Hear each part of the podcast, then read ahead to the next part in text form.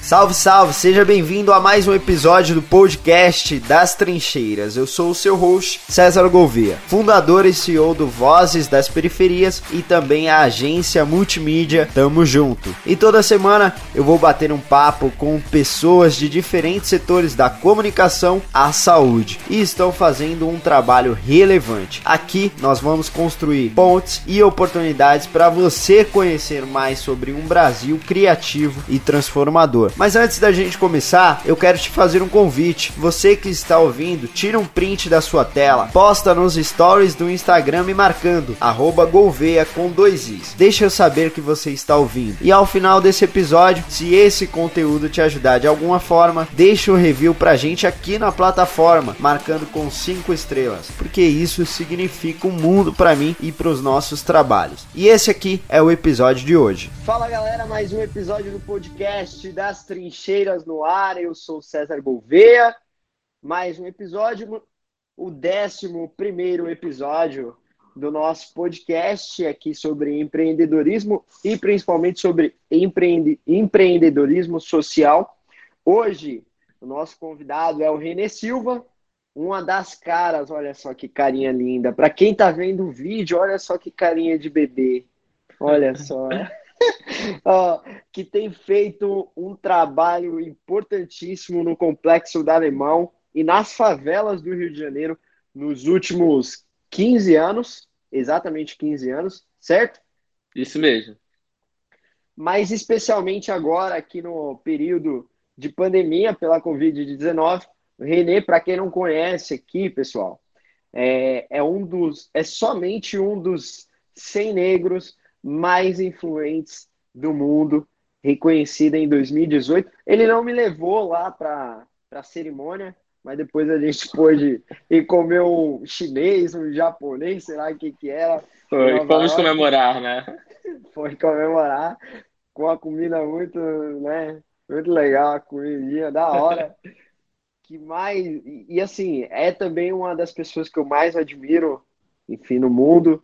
Renê, Seja bem-vindo ao podcast das Trincheiras. É, Para quem não te conhece, irmão, se apresenta aí, fala um pouquinho da, da tua história. Eu adoro o César, porque ele fala, se apresenta aí, fala aí, é contigo aí, você que decide. Não, gente, então, é, eu sou amigo do César já tem muitos anos também, inclusive. Né? Eu comecei um trabalho aqui na comunidade onde eu moro, no Morro do Adeus, que depois se expandiu para outras partes do Complexo do Alemão, que é um jornal comunitário, com o objetivo de mostrar o que a grande mídia não mostra, de falar o que a grande mídia não fala, de relatar as situações que a gente vive no nosso cotidiano, mas que a maioria das, da sociedade, das pessoas que não moram em favela, não tem noção de como é.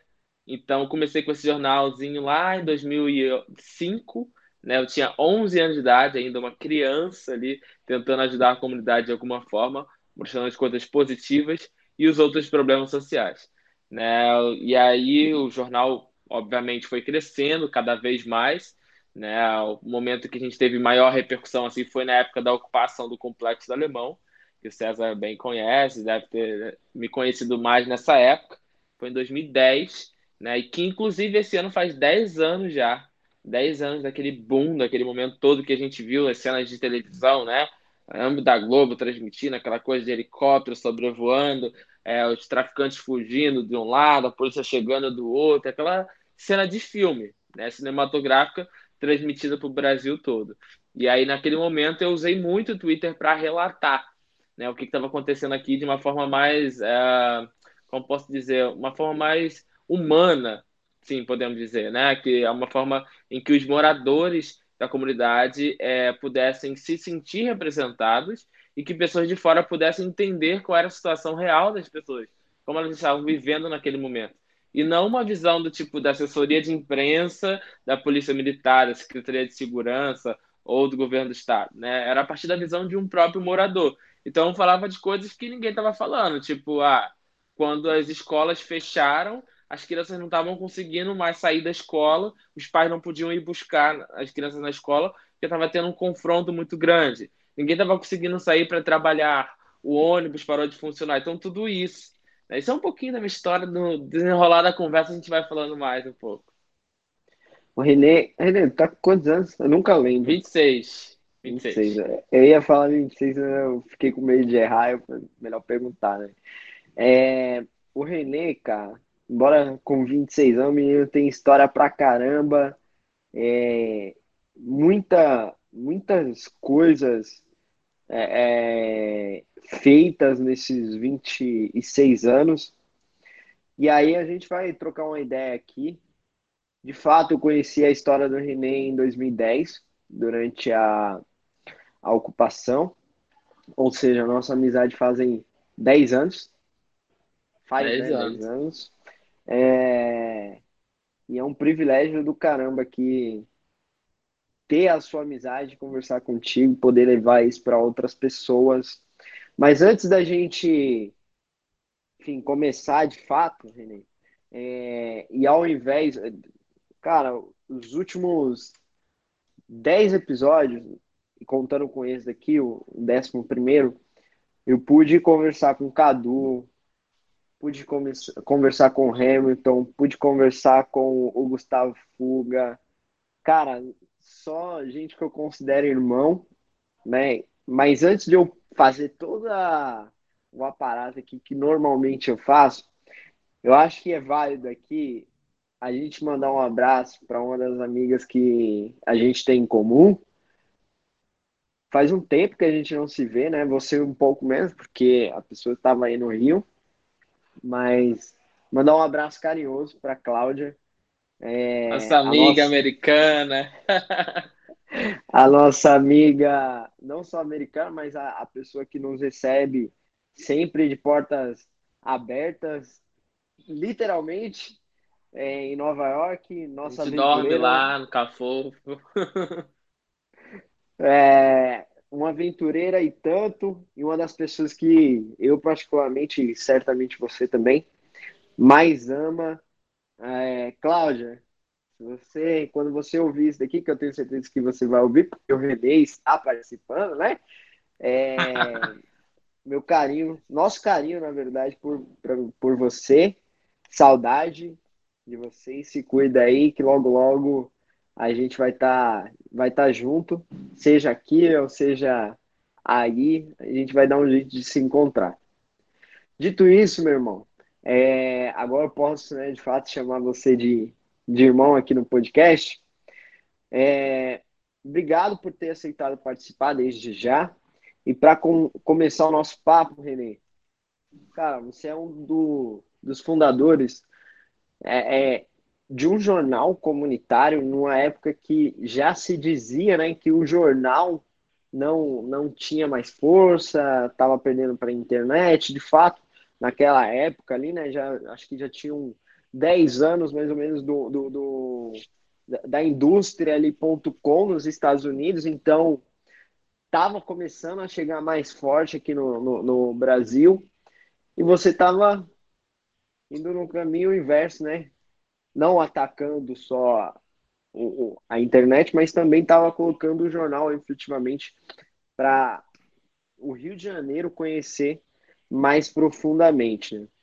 E aí, cara, é... você, eu, eu posso estar enganado, assim, mas você é um do. Você tem nas mãos um do jornal, dos jornais, aliás, comunitários, que mais teve audiência no Brasil inteiro, na, na história desse país, o Voz da Comunidade. Que nesse ano, como a gente já disse, está completando 15 anos. Por que, que nasceu o Voz? como que ele nasceu. Eu sei que você já está cansado de contar essa história, mas acho importante aqui para guiar o nosso, o nosso bate-papo. Olha, o jornal ele nasce de uma inquietação minha quando sempre olhava né, para os problemas da minha comunidade e nunca via uma solução. Né? Esgoto aberto, ruas esburacadas, falta de água, falta de luz, saneamento básico, né? Todos esses problemas do nosso cotidiano, isso acabou me deixando muito inquieto e falando, caraca, eu preciso fazer alguma coisa, eu quero fazer alguma coisa. E mesmo sendo criança ainda, com 11 anos de idade, eu consegui, através da escola, com o apoio da diretora da escola, dos professores, fazer um jornal para dentro da comunidade com o objetivo de mostrar a nossa realidade, de falar da nossa realidade a partir da nossa perspectiva. E aí foi quando surgiu o Voz da Comunidade. Né? E aí o jornal, obviamente, foi crescendo com o passar do tempo, né? eu fui crescendo, mas o meu primeiro acesso ao computador, meu primeiro acesso à tecnologia no geral, foi dentro da escola, porque não dava para comprar um computador em 2005. Né? Era, pra, era impossível comprar um computador. Na minha rua, por exemplo, só tinha umas duas pessoas que tinham computador naquela época. Né? Então, assim, era muito difícil, muito impossível. Né? O computador era extremamente caro e eu não tinha condições de comprar, minha família não tinha condições de comprar. Então a gente ficou, eu fiquei usando o computador da escola. E era muito engraçado, porque eu ia no horário da escola, que era, estava de tarde, sendo que eu ia no horário oposto também para poder usar o computador. Então eu chegava lá de manhã, 7 horas da manhã, eu ficava o dia inteiro na escola, só para poder usar o computador no horário oposto das, que eu estudava, porque senão eu não ia conseguir ter acesso ao computador. O horário da escola não dava, né? Então eu tinha que ir no horário oposto. Cara, eu tava, tava pensando aqui um pouco sobre isso, né? É, é surreal, né? Como há 15 anos atrás, não é muito tempo, para se usar, sei lá, Twitter, por exemplo, precisava de um computador, ou seja, normalmente você estaria é, é, imóvel em um lugar para fazer um conteúdo, postar alguma frase de impacto, enfim. O René surgiu, ganhou força, na verdade, no Twitter, que hoje, hoje tem, hoje quantos caracteres o Twitter tem? Aceita, Hoje, o, o Twitter permite 280 caracteres.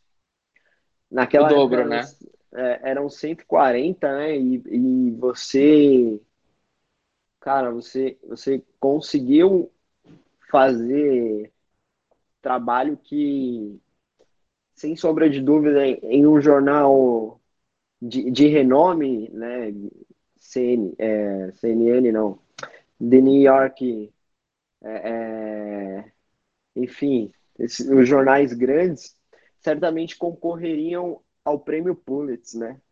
Uhum. Que é o prêmio mais é, é mais importante do jornalismo e, e, e com 140 140 caracteres você foi contando história, não só a sua história, mas a história de milhares de pessoas do complexo do alemão, né? É, como que, como que é, é essa sensação, mano? Você olhar para trás que... assim e ver. É, eu vejo que assim, é, a gente tem um poder muito grande nas mãos hoje em dia, né? De, do acesso à internet, né? O acesso à internet é muito maior, o acesso às redes sociais, né? Então você consegue hoje fazer muito mais coisas. Naquela época era mais difícil ainda, né? Mesmo usando as redes sociais para mostrar isso aqui dentro da comunidade, mas ainda era muito difícil, né? Pouca gente da própria comunidade tinha Twitter. E aí quando eu apareço falando de Twitter, um monte de gente da comunidade começa a criar conta, não só para me seguir, para acompanhar, mas também para passar informações, porque acharam que era uma forma mais segura de passar informações. Então isso é muito interessante, porque até mais que vê... o próprio, até mais que o próprio Orkut, na época era o Orkut. Né? É, Orkut MSN na época, não tinha ainda Facebook, WhatsApp, Instagram, uhum. nada disso. Era Twitter e uh, o Twitter surge em 2009, 2007, se eu não me engano. Eu criei 2007. uma conta em 2008 e aí, desde então, eu mantive essa conta super ativa. Mas ainda não tinha muitos seguidores, né? Naquela época da ocupação do alemão, por exemplo, quando começou a ocupação, eu tinha aproximadamente, no meu pessoal, acho que eu tinha uns 300 seguidores, e no do jornal eu tinha uns 180 pessoas. Né? Não tinha nada mais que isso, era só isso. E aí, de repente, esse número se transforma de 180 para mais de 30 mil pessoas em 24 horas e o meu de 300 pessoas para mais de 10 mil pessoas em 24 horas. Então o jornal começa a crescer muito, o meu perfil também começa a crescer muito, e é muito curioso isso, porque tem um balanceamento, né? Porque assim, as pessoas é, é, falam assim, caraca, como que você conseguiu fazer você ser conhecido e reconhecido e o jornal ser tão grande, conhecido e reconhecido como você? Eu, cara, acho que é muito disso, porque eu usei as duas redes sociais, tanto a minha pessoal quanto a do Voz da Comunidade para relatar. Então isso fez com que as pessoas seguissem essas duas redes e me conhecessem e conhecessem o jornal. E cresceu no mesmo tempo, né? Sim, cresceu no, no mesmo tempo. A, a velocidade ali de, e, e, pô, se você pega as redes sociais hoje para entender, você vê que é. normalmente a figura, né, a, a persona ali vai cresce mais rápido e a, a institucional, não sei se a gente pode dizer, demora um pouco mais a ganhar notoriedade, enfim. É, é... O, Voz, o Voz hoje está com 400 mil seguidores no Twitter e o meu perfil pessoal tem 200 e poucos mil, 210, se eu não me engano. O Voz está com o dobro de seguidores que eu. E isso 10 anos depois da ocupação do Alemão. E esse eu acho que é um dos, do, dos maiores negados. É, é, aquilo que a gente faz tornar maior do que a, do que a gente é, né? Eu acho isso um, um dos, uma das maiores qualidades que a gente pode deixar para o mundo. Daquela época, Renê, de 2000 e, 2006, que foi criado. 2005. 2005. Uh, mas falando mais especificamente de 2010, o que, que mudou no complexo do alemão é, por conta de alguma matéria do veiculada pelo Voz, publicada pelo Voz, assim?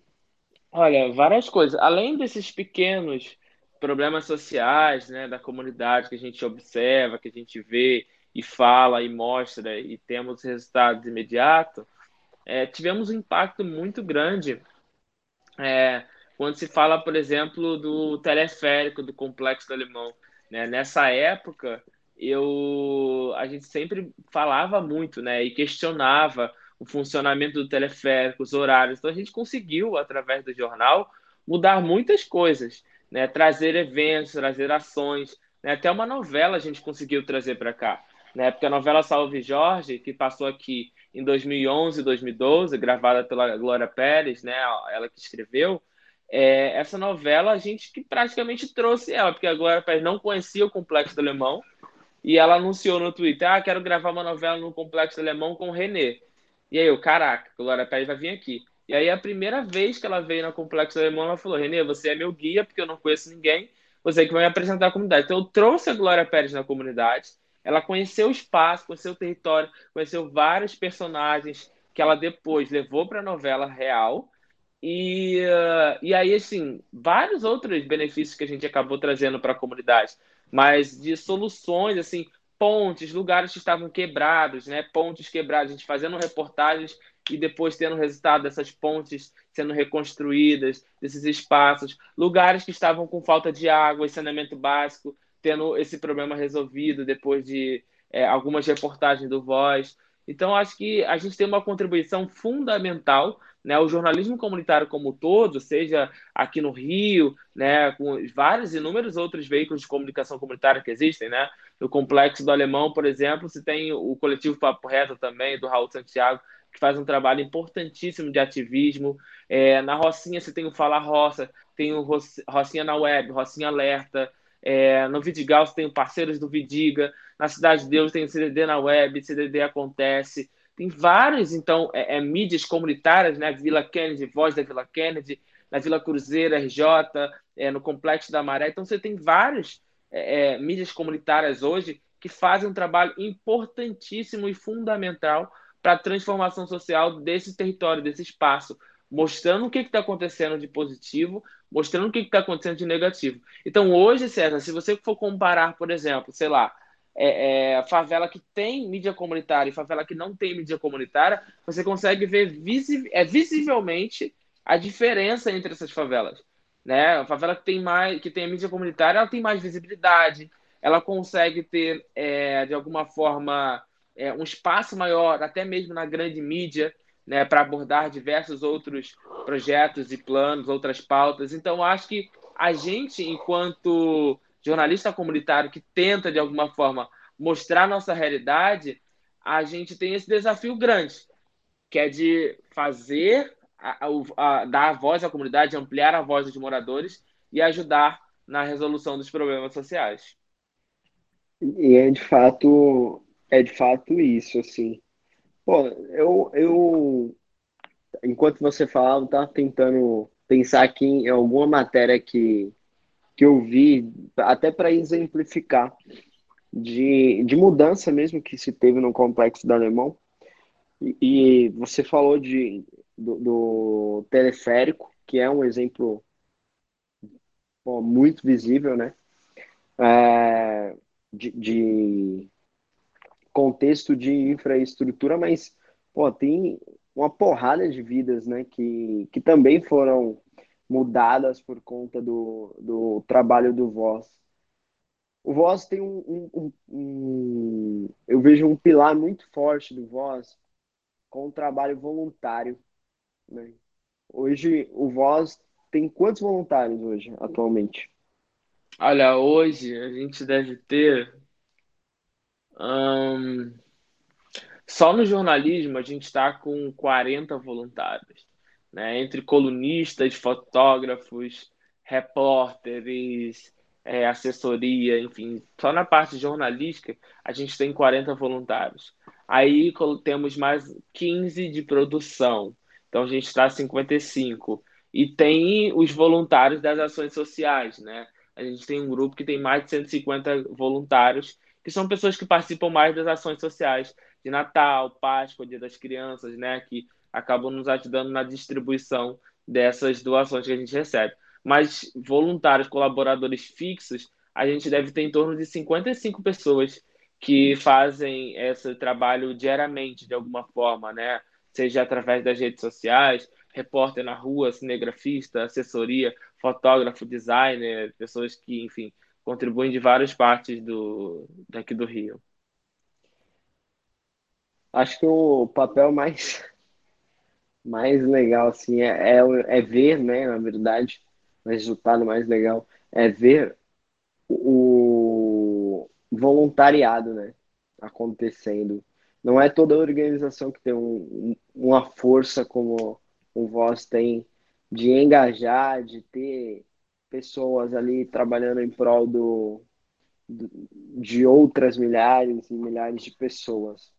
Renê, você já me falou, você já comentou sobre o, o papel, né? Da, o papel não, na verdade, a representatividade que tem é, a, a comunicação comunitária nas favelas. Qual, na sua percepção, qual que é o, o papel da comunicação comunitária, mas aí e também a importância dela para transformar ou para desenvolver o Brasil? A gente sabe, obviamente, que a favela tem muita potência, tem muita é, muita fonte de riqueza, tem muitas histórias e tudo mais. Mas e para desenvolver esse país, que, como que você enxerga a, a indústria da comunicação comunitária? Porque eu acho que já passou da hora da gente falar como indústria. Porque se você pegar, tem voz aí, tem o Vozes aqui, tem o, o Nordeste Soul lá do Jefferson, é, tem o Fala Roça com Michelle Michele, enfim, tem uma série de, de, de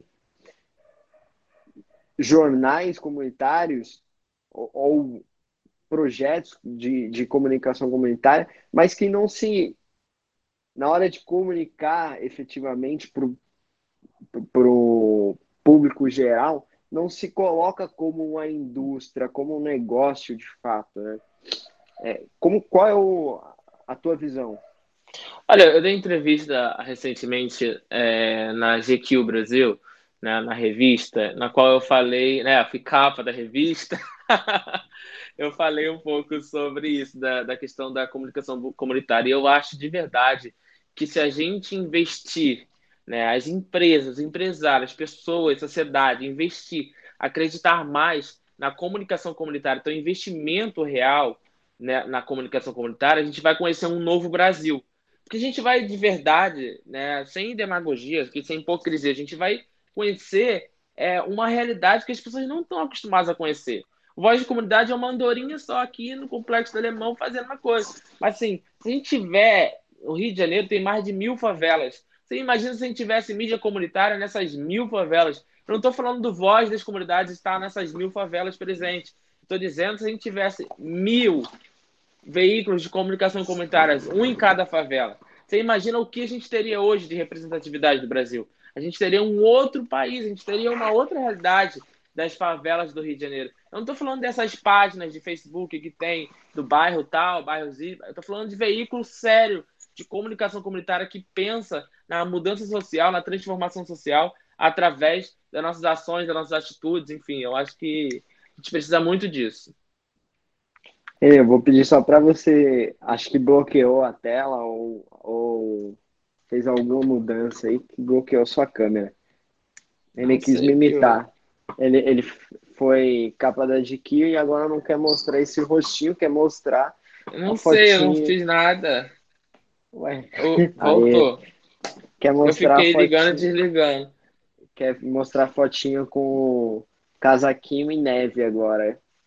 é, Cara, a gente, a gente troca muita ideia sobre isso, né? Sobre como potencializar ainda mais a, a, a comunicação comunitária, quem está fazendo esse tipo de trabalho aí ao, ao redor do, do Brasil. Você colocou de novo a, a foto da neve.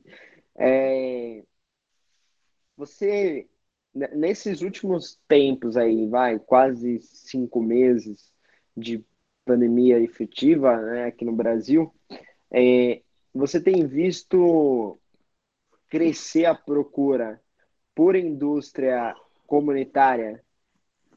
Tem te, tem te procurado mais? Olha, eu tenho visto. É, aumentou sim bastante. Acho que principalmente no início da pandemia.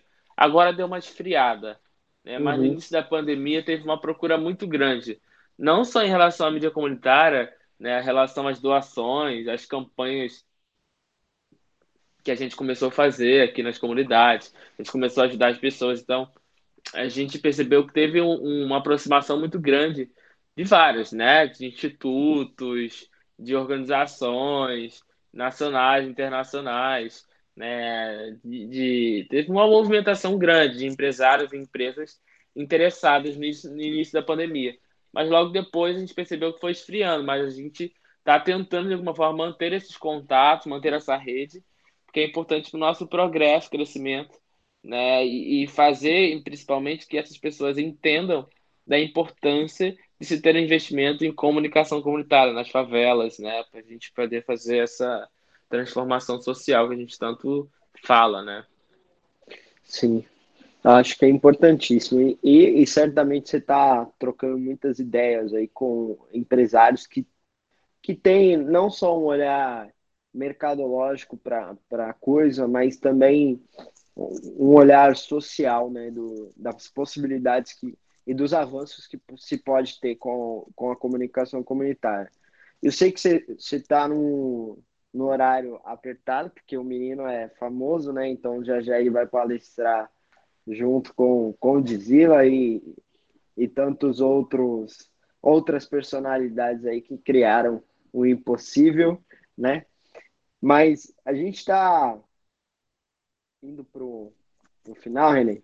Como que é ser considerado um dos 100 negros mais influentes do mundo e qual a responsabilidade que você entende que carrega com isso?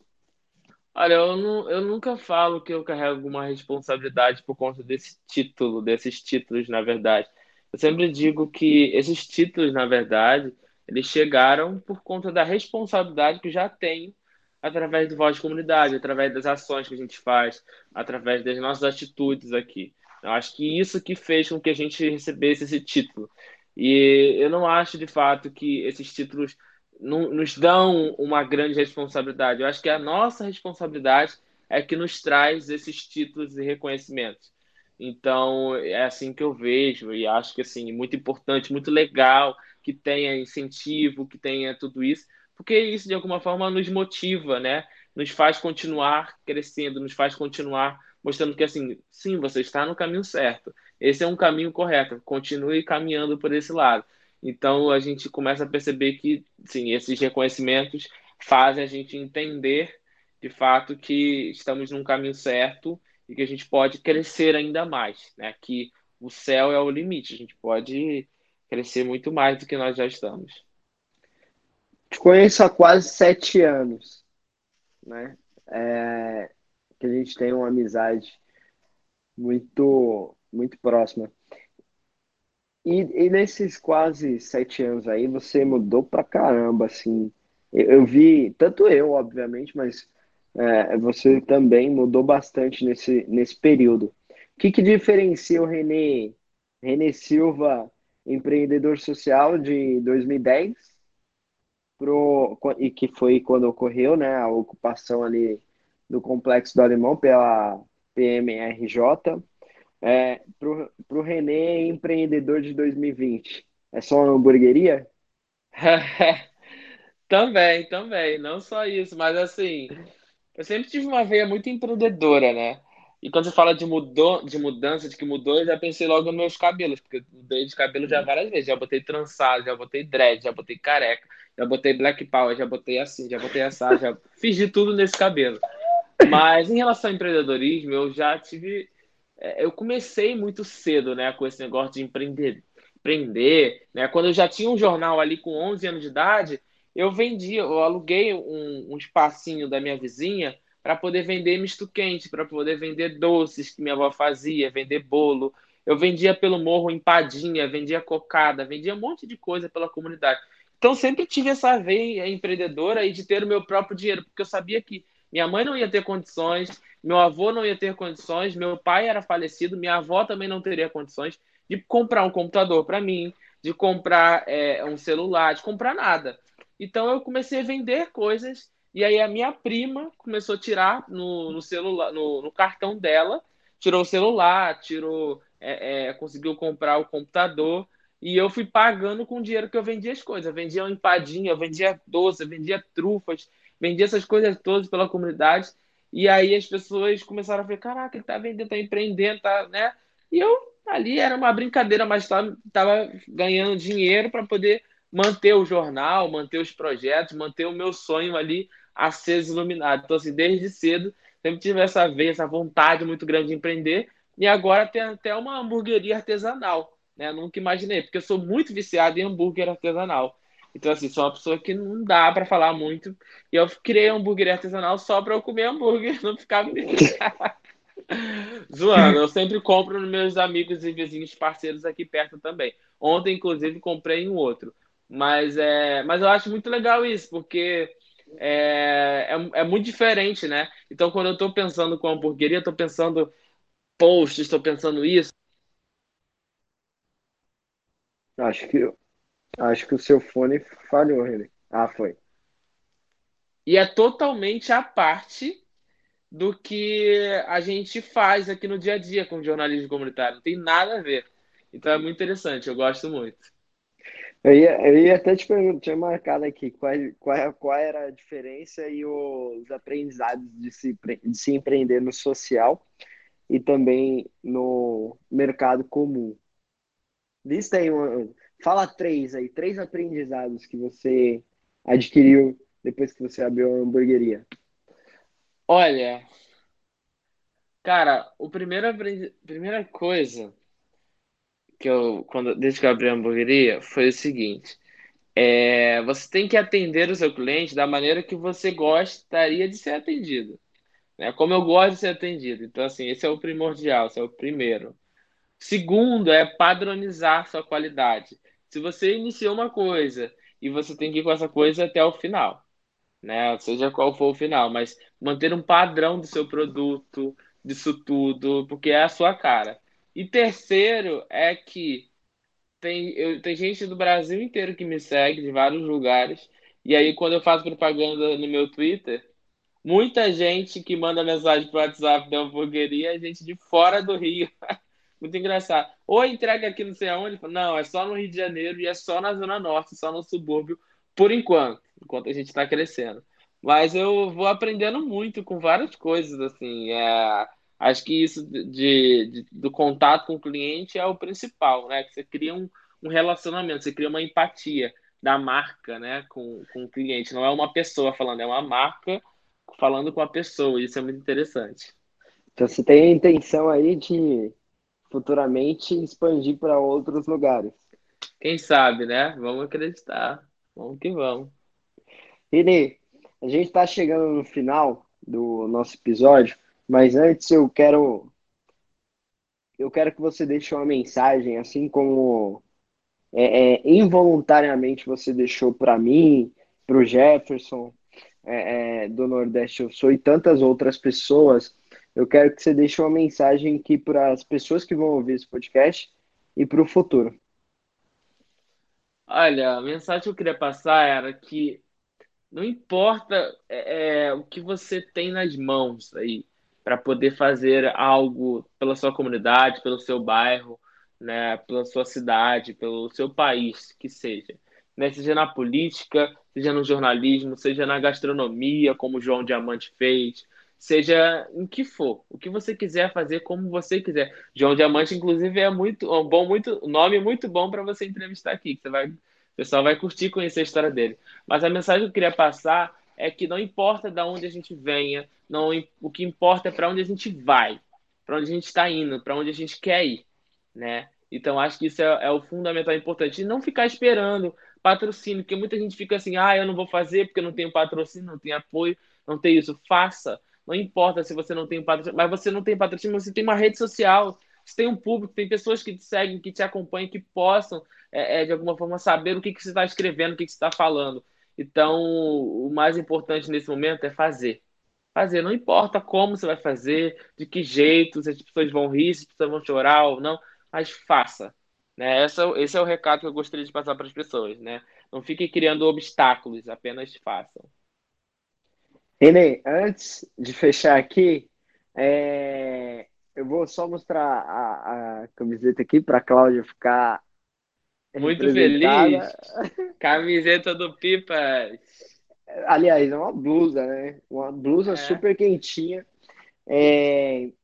Mandar uma, um abraço também para o nosso grupo, que eu sou sempre o zoado, né? Naquele grupo. É... eu, vou... eu, queria, eu queria pronunciar lá é, o nome das pessoas, mas eu vou deixar contigo para pronunciar, porque assim, eu, se eu pronunciar, vou ficar. Eu não vou ficar 100% satisfeito, por quê? Eu sou sempre zoado e o pessoal vai continuar me zoando, eu dando essa moral para eles. Então eu vou deixar com você e vou continuar sendo zoado assim eternamente. Ai, meu Deus. Viegas, nosso amigo que tá lá no grupo, Malcolm e o Davi. Tem mais gente? E o Davi, né? Não, somos nós. É, somos nós cinco. Cara, aquele grupo ali é muito louco, né? Que a gente faz conexão Rio-São Paulo. Sendo que só eu sou do Rio e todo mundo de São Paulo. E toda vez que eu vou para São Paulo, a gente se encontra. Só se encontra. É muito engraçado isso, porque o Viegas que me apresentou ao Davi. E eu já conheci o Davi da internet, mas pessoalmente foi o Viegas e tal que falou. E aí, cara, muito louco, porque eles são amigos, mas não se encontram quando estão em São Paulo, que moram em São Paulo. Só se encontram quando eu vou para São Paulo. Então, assim, durante a pandemia, provavelmente eles não estão se encontrando, principalmente porque não pode sair de casa, se isolar, mas também por conta disso, porque eles não se veem, porque eu não tô aí. Se eu for para São Paulo, eles vão se encontrar. O Davi não tá saindo de casa. Não que isso seja ruim, pelo contrário, isso é muito bom. Ele tá podendo ficar em casa, então tem que ficar em casa mesmo. Mas esse dia eu tava falando com ele, cara. Fazia três meses que ele não via a irmã dele. Cara, três meses que ele não via a irmã pessoalmente. Falei, doideira, cara. Eu não conseguiria, não, mano. Enfim. É. Mano, obrigado pelo, pelo papo. Eu sei que você tá corrido para ir lá pro Tamo outro junto. evento.